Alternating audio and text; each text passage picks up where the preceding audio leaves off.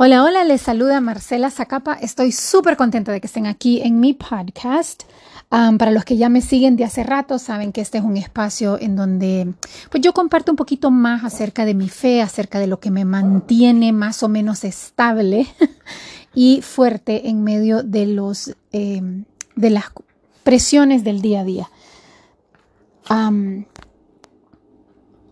Yo sé que los he tenido un poquito botados y es que a veces es difícil en esta época de redes sociales, especialmente con las mías, en donde estoy conectada por tantos medios y tantos lados y lo amo, pero a veces uno necesita desconectarse y como, como realmente conectarse con mi esencia, con Dios.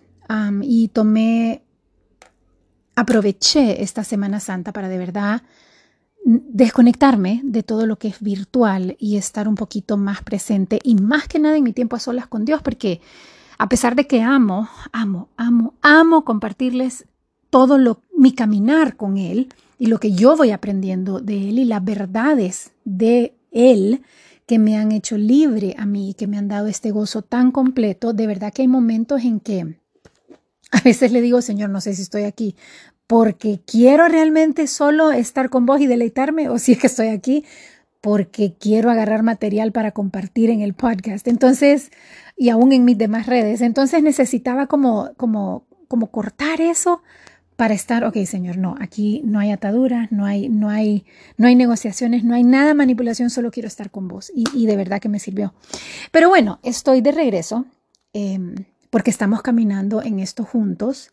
Y, de verdad que amo compartirles como el lado más real de mis, eh, de mis struggles. Em, y así es, esta semana no es que tuve un momento difícil, yo no sé si fue el regreso de Semana Santa, yo no sé quién más le pasó, pero regresar de vacaciones o regresar de un fin de semana al trabajo y eso que yo amo mi trabajo, amo mi equipo, pero a veces me agarra ese como, ay Dios mío, Dios mío, o sea, podría hacerlo, eh, yo no quiero, Señor, yo ya estoy cansada, em, ¿verdad?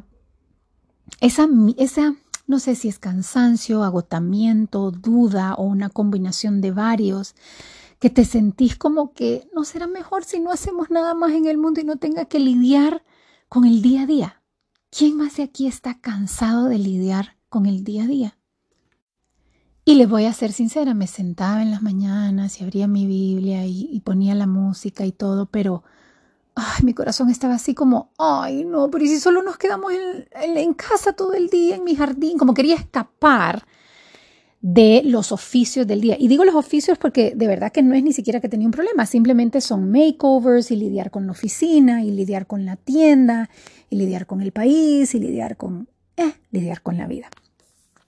Anywho, quiero leerles lo que he estado leyendo y quiero compartirles lo que ha significado para mí. Si usted anda su Biblia belleza, si no, no se preocupe, de todos modos igual la parafraseo, porque ya como saben agarro de varias versiones. Leo en inglés y como esto es en español y a veces la traducción no, no me agarra el mismo feeling, por lo menos lo que yo sentí. Anywho, vamos a ir a Corintios, a Primera de Corintios, y antes de leerles lo que Pablo le manda a la iglesia de Corintios, quiero que nos ubiquemos en lo que significan estas cartas, porque hoy día tenemos WhatsApp y nos cuesta un poco entender la importancia de una carta. Ok, elimina las redes sociales, elimina Google, imagínate que así como cuando yo fui a la universidad, que me iba y ahí no había manera que mis papás podían saber qué estaba pasando en mi vida, excepto por las cartas. Y cuando yo mandaba cartas era como, ok, todo mundo, venga, mandó carta a Marcelita y sentémonos y leámosla para ver cómo está. Y si yo estaba pasando un problema, se los escribía, o si ellos escuchaban, oí, me iría tu hija y la vi medio mal, ellos me tenían que mandar una carta para decir, amorcito, me contaron y mire, recuérdese que usted, que nos está costando mucho tenerla ahí, lo que sea. En fin, esta carta Pablo la está mandando a la iglesia de Corintios, pero aplica a nosotros hoy. Eh, y es como, cabal, imagínate que vos vas en tu día a día y, y, tenés miles de problemas y o estás viviendo tu vida pensando que no estás haciendo nada mal, que va súper bien, y en eso tu papá te manda una carta yo tengo a mi papá en el cielo, entonces imagínate que mi papá viéndome del cielo me manda una carta y me dice, amorcito, fíjese que. Entonces, con esa mentalidad vamos a empezar a leer. Y dice Pablo en Primera de Corintios, les estoy escribiendo a ustedes que han sido llamados por Dios para ser su pueblo santo. En español dice a los que han sido santificados en Cristo Jesús y llamados a ser su santo pueblo. Pero imagínate que veo aquellos que han sido llamados por Dios para ser su pueblo santo. Y dice, Él los ha hecho santos por medio de Jesucristo, así como lo ha hecho para toda la gente que llama en el nombre de Señor, Señor de ellos y de nosotros, su Dios y el nuestro. Que Dios nuestro Padre y nuestro Señor Jesucristo les dé gracia y paz. Siempre le doy gracias a Dios por ustedes y por todos los regalos tan generosos que Él les ha dado ahora que pertenecen a Cristo Jesús. Por medio de Él, de Jesucristo, Dios ha hecho rica, le ha dado riquezas a su iglesia en toda manera, como hablan y como piensan. Dice en español, Unidos a Cristo ustedes se han llenado de toda riqueza, tanto en palabra como en conocimiento. Esto confirma que lo que yo les dije de Cristo es cierto. Ahora, ustedes tienen todo regalo, todo don espiritual que necesiten mientras esperan el retorno de nuestro Señor Jesús. Él los mantendrá fuertes hasta el final para que ustedes puedan vivir libres de culpa cuando Jesucristo regrese. Dios hará esto porque Él es fiel en lo que hace y nos ha invitado a nosotros a tener una comunión, una sociedad, una alianza con su Hijo Jesús nuestro Señor. Ok, entonces cuando empezamos a leer esto, lo primero que, que, me encanta es que dice a ustedes que han sido llamados por Dios para ser su, su nación santa, su gente apartada. Y de verdad que si usted está teniendo dudas de lo que usted vale o, o de dónde usted está, yo le recuerdo que no fue usted quien buscó a Dios, sino que fue Dios quien lo llamó a usted. Si usted está aquí escuchando este podcast, es porque algo, porque por eso hago clarito desde el principio que aquí hablamos de Dios, es porque algo usted dice, algo en mí despertó este interés de saber de Dios. Dice la Biblia que nada viene de nosotros, todo viene de Él. Entonces yo quiero confirmarle en su caminar que ese camino que se le abrió y en el que usted está, que dice, ¿será? ¿Será que me, se equivocaron al llamarme? ¿Será que yo tengo la capacidad, la, la habilidad, el valor para estar aquí? ¿Valgo la pena? Sí, porque usted ya fue llamado, ya fue apartado por Dios para ser su nación santa. ¿Y cómo? Dice, sigue diciendo, Él los ha hecho santo por Cristo Jesús. Mira qué belleza y qué libertad. Repita conmigo, nada de lo que usted hizo logró que Dios de los cielos bajara su mirada y dijera, ve, pero mira al fulano, hoy me viste, yo no sabía que era capaz de tanta bondad, yo no sabía que era tan amoroso. ¿Será que lo reconsideramos? ¿Será que lo metemos a nuestro equipo? Mira lo que buena gente que es con la mamá, el hijo, la suegra, no importa. No, nada en usted hizo que Jesucristo fuera esa cruz. Nada en usted, nada en nosotros hace que Dios nos ame más. Que Dios diga, ah, pues sí, sí, fíjate que es así, esa sí tengámosla, pero a la otra que ha estado bien malcriada, que, que, ¿sabes? Aquella que está robando, que está matando, que está insultando, sacala. Realmente ya le dimos muchos chances. No. Usted ha sido llamado y ha sido llamado a ser santo por la obra y gracia de Cristo Jesús. Y la belleza es que dice, así como lo hizo con todos los que llaman al nombre de Dios. Mira qué cosa más bella. Y me amo, amo, amo, amo que Pablo dice, eh, nuestro Dios y el de ellos. Nuestro Señor nuestro y Señor de, de ellos. ¿Por qué? Porque creo que hoy día hay varios que estamos adentro de la iglesia que nos enfocamos más en las diferencias que en lo que nos une. En ese entonces, la iglesia de Corintio también había un pleito de que, imagínate que en aquel entonces no, no, existía la Biblia per se, sino que eran cartas, y habían unos que decían, no, pero es que es la iglesia de Pablo, no, es la iglesia de Apolos, es la iglesia, según el que le había contado el Evangelio. Y y esas divisiones, Pablo viene y las pone claras y dice, ey, ey, ey, aquí no es ni Pablo, ni Apolo, ni católico, evangélico, aquí hay un Cristo, aquí hay un Rey y Señor de señores y es tanto Dios mío como del otro. Esa es nuestra unión. No nos, no nos, confundamos. Yo lo veo bien fácil. Siempre digo que la vida es, estamos en alta mar y hay gente que está en el barco y hay otra que está fuera, ahogándose y ni cuenta se da. La que está fuera es la que no conoce a Cristo. La que está dentro es la que tiene, aunque sea a su manera, un caminar con Cristo. No nos peleemos con los que ya están adentro del barco, aunque no quieran venir a salir a la vista y se quieran quedar en el camarote. ¿A vos qué te importa? Preocupate por los que están afuera. Pero adentro de la iglesia no debería de haber división, debería de ser por unión. Y aquí Pablo nos confirma esto diciendo, por medio de Jesucristo, el Cristo de aquellos y de nuestro. Luego habla y dice que Dios nuestro Padre y nuestro Señor Jesucristo le dé gracia y paz. Mira qué bello. Quiero decirles la diferencia de gracia y misericordia, porque muchos dicen, ay, la misericordia de Dios y la gracia de Dios. Ok, misericordia es cuando vos venís y cometiste una infracción, mataste a alguien y yo vengo y digo, ¿sabes qué? Te voy a tener misericordia y el castigo que te iba a dar, no te lo voy a dar. Esa es misericordia. Gracia es cuando mataste a esa persona y yo no solo te digo, ¿sabes qué? No vas a ir a la cárcel, el castigo que tenías que hacer no lo vas a hacer, sino que voy más allá y te digo, pero ¿sabes qué más? La familia a la que le mataste al hijo te va a recibir como su hijo y te va a amar como tu hijo y te va a cuidar y va a pagar todos tus gastos y te va a dar el mejor cuarto y te va a dar la mejor vida. Entonces imagínate vos pensar que empezás tu día o empezás tu caminar o tu batalla, lo que sea que tengas enfrente, diciendo, Dios, tu Padre y nuestro Señor Jesucristo te den su gracia y su paz, que la paz ya le hemos hablado, que sobrepasa todo entendimiento.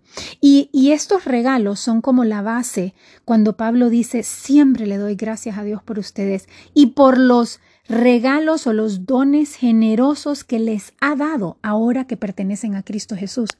¿Qué significa eso? Que si usted empezó a caminar con Cristo ayer o ahorita en este momento usted está diciendo, Dios mío, yo sí quiero una vida con vos, yo sí quiero, Señor, que vos seas mi Señor y Rey. Instantáneamente, no solo es usted ya aceptado, sino que es equipado con todos los regalos y los dones y los talentos necesarios para cumplir el propósito que Él ya tiene para su vida. ¡Qué cosa más maravillosa! Entonces Pablo está diciendo, le doy gracias por lo que Él ya les ha dado. A través de él, Dios ha enriquecido su iglesia. ¿Quiénes son su iglesia? Nosotros. Él acaba de decir, hey, no hay, no hay evangélico, católico, Apolos, Pablo, no, no, el Papa, el pastor, no, no, no, no, no. La iglesia somos nosotros y si vos seguís, si vos perteneces, mire como dice en el versículo 4 anterior, si vos ahora que perteneces a Cristo Jesús, wow, Qué gracias doy por esos regalos que te ha dado. Porque a través de Él nos sigue quitando a nosotros de, de la luz. Es Dios quien enriquece a su iglesia cada día con la palabra y con el conocimiento. O sea, yo no sé, pero yo le garantizo que cada paso que usted dé para acercarse a Cristo, cada paso que usted dé para conocer su verdad y aplicarla en su vida, le va a ir dando una paz y un gozo que el mundo no te puede dar. Y eso es lo que le está diciendo. Esto confirma que lo que yo les he dicho de Cristo es cierto. ¿Qué es lo que les había dicho de Cristo? que ya no teníamos miedo a la muerte, que Cristo era el Mesías que había venido a romper el aguijón del pecado, las cadenas de las mentiras. Entonces hay algo verdadero en aquellos que vivimos en el barco y creo que cuando nos enfocamos en cosas equivocadas, como que qué está haciendo el fulano, nos apartamos de, del verdadero gozo y la verdadera razón de ser cristianos. No es para fijarse en cómo está fallando el otro, es para para utilizar todas esas libertades y esos dones y esos regalos que Dios nos ha dado para enriquecer su iglesia. Y mira lo que dice el versículo 7. No les falta ningún don espiritual. Ustedes ahora tienen todo don espiritual que necesiten. Usted necesita paz, la tiene. Usted necesita gozo, la, gozo, la tiene. Dominio propio, lo tiene. Mansedumbre, lo tiene todos los dones espirituales, sabiduría, entendimiento, love, peace, joy, amor, todos los dones espirituales, usted ya los tiene. Ya los tiene adentro de usted. No los ha ejercitado. Entendible, tiene que ejercitarlos. Paciencia, tiene que ejercitarla. Pero ya los tiene. No por lo que usted ha hecho, por lo que Cristo Jesús ha hecho en usted. Y dice, Dios, Dios, mira el versículo 8. Dios, Él los va a mantener firmes, Él los va a mantener sólidos, fuertes, íntegros hasta el fin, hasta el fin, para que para que cuando regrese Jesucristo no va a haber una tan sola mancha de culpa o de pecado en su vida. Y esto, esto para mí es mi garantía. Esta es mi garantía cuando cuando la vida se me tira encima, cuando los problemas o cuando simplemente mi debilidad me dice en qué estás metida. ¿Quién te has creído que sos? ¿Hasta cuándo vas a poder sostener esto? Si ¿Qué estás haciendo? ¿En qué te metiste? Vos no sos nadie, no podés. Mi garantía no está en mí, dice el versículo 9. Dios lo hará. Dios es fiel en lo que hace. Es en Dios en quien yo estoy poniendo todas mis esperanzas y todas mis victorias. Todo, todo me lo estoy jugando porque es él el que me ha llamado a mí, es Él el que tiene la batalla, es Él el que controla mi vida, es Él el que a quien, para quien vivo, a quien obedezco. Mi garantía está en su carácter, un carácter que no cambia, un carácter que me dice, Marcela, yo te amé desde el principio del mundo, cuando vos no eras más que un pensamiento. ¿Cómo te voy a poder amar más o menos? ¿Cómo vas a creer que un pecado o diez o veinte o mil pecados tuyos van a cambiar lo que yo siento si en esa cruz pagué por todo lo que vos ni siquiera habías hecho? Esa es la eternidad de Dios y esa, esa garantía es la que me mantiene a mí en paz y es la que hace que todas las vocecitas en mi cabeza se callen. Es la que manda todos esos pensamientos que no vienen de Dios a la cruz para que le obedezcan a la verdad que Él ha dicho para su vida. Entonces, la próxima vez que usted esté dudoso, que usted esté sin ánimo, pensando que tal vez usted no era la persona correcta para estar en el puesto que está, ya sea como madre, padre, esposo, hijo, empleado, jefe, no importa. Recuérdese de lo que Dios ha dicho. Es Él quien lo ha llamado. Es Él quien desde que lo llama y desde, desde que lo llama usted pertenece a Él. Y desde que pertenece a Él usted ya cuenta con las riquezas de gloria que no se comparan con nada que este mundo pueda dar. Usted ya cuenta con todo lo necesario para cumplir su propósito y es Dios, es Dios quien lo invita a usted a tener comunión, a sentarse a la mesa con Jesucristo y compartir en sus riquezas y en su victoria. Entonces no hay nada que temer. Yo lo invito a que calle, yo la invito, si es mujer, nunca sé si me está escuchando mujer o hombre, a que calle esas voces de duda en su cabeza y que invite a Jesucristo a narrar su verdadera historia, su verdadero propósito en esta vida. Dios es fiel y Dios lo verá hasta el final. Gracias y los quiero mucho. Si esto les impactó si tienen otras preguntas o algo que quisieran escuchar en este podcast, los animo a que me escriban por Instagram, que es donde más leo los mensajes y nos vemos en la próxima.